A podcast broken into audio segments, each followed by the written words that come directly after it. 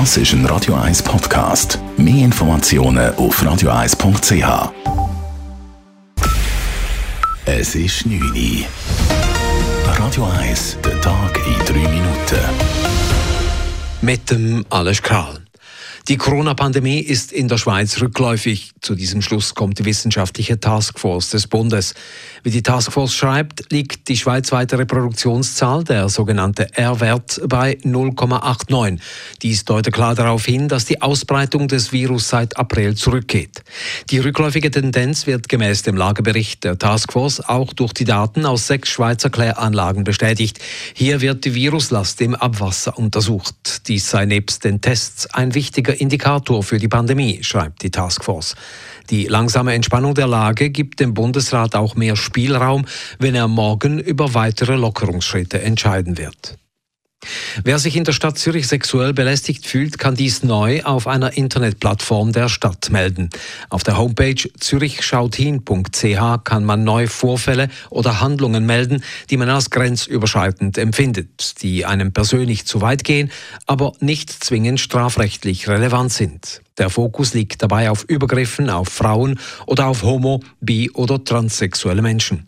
Eine neue Studie hat gezeigt, dass drei Viertel der Befragten aus dieser Gruppe mindestens schon einmal in der Stadt Zürich belästigt wurden.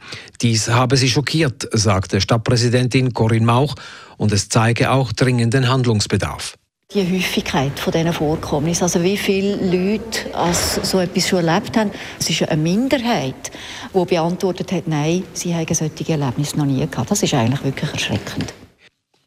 Simon Brander oder Min Limati sollen für die SP den vierten Sitz im Zürcher Stadtrat zurückerobern. Die Delegierten der städtischen SP entscheiden Ende August, welche der beiden Politikerinnen die offizielle vierte SP-Kandidatin wird.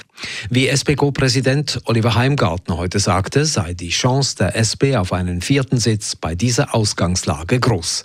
Gerade wenn wir wollen schauen dass es in Zürich endlich mehr zahlbare Wohnungen gibt, wenn wir schauen dass es endlich sichere Velorouten gibt, ist es wirklich sehr wichtig, dass die SP wieder mit dem vierten Sitz im Stadtrat vertreten ist, völlig unabhängig davon, ob das Minli Marti oder Simon Brander ist am Schluss.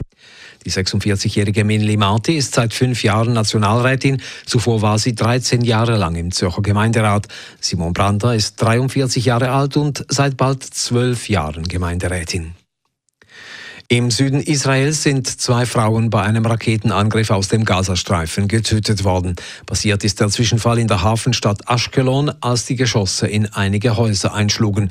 Der Beschuss durch militante Palästinenser dauert seit gestern an und wurde mittlerweile nach Norden ausgeweitet. Israels Ministerpräsident Netanyahu kündigte unterdessen an, die Armee werde die Angriffe auf die militanten Palästinenser im Gazastreifen verstärken. Der wochenlange Machtkampf beim FC Basel ist vorbei. David Degen wird ohne Gerichtsstreit neuer Besitzer des FCB. Der ehemalige Spieler übernimmt alle Aktien des bisherigen Mehrheitsaktionärs und Präsidenten Bernhard Burgener. Dieser scheidet aus. Und noch eine Meldung vom Sport. Der Grasshopper Club trennt sich per sofort vom Trainer Joao Pereira. Dies nach der dritten Niederlage der Mannschaft in Folge und weil der angestrebte Direktaufstieg von GC in die Super League aktuell unsicher ist. Interimistischer Nachfolger bis Saisonende wird GC-Ausbildungschef Soltan Kadar. Radio 1 Wetter. In der Nacht ist es noch zeitweise nass. Morgen am Mittwoch zuerst noch stark bewölkt und die letzten Tropfen. Tagsüber den Übergang zu einem Mix aus Wolken und ein bisschen Sonne. Temperatur am Morgen um 8 bis 9 Grad, am Nachmittag bis 15 Grad. Das war der Tag in 3 Minuten.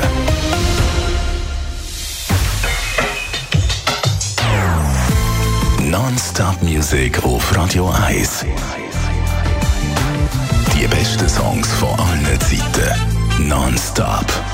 Radio 1.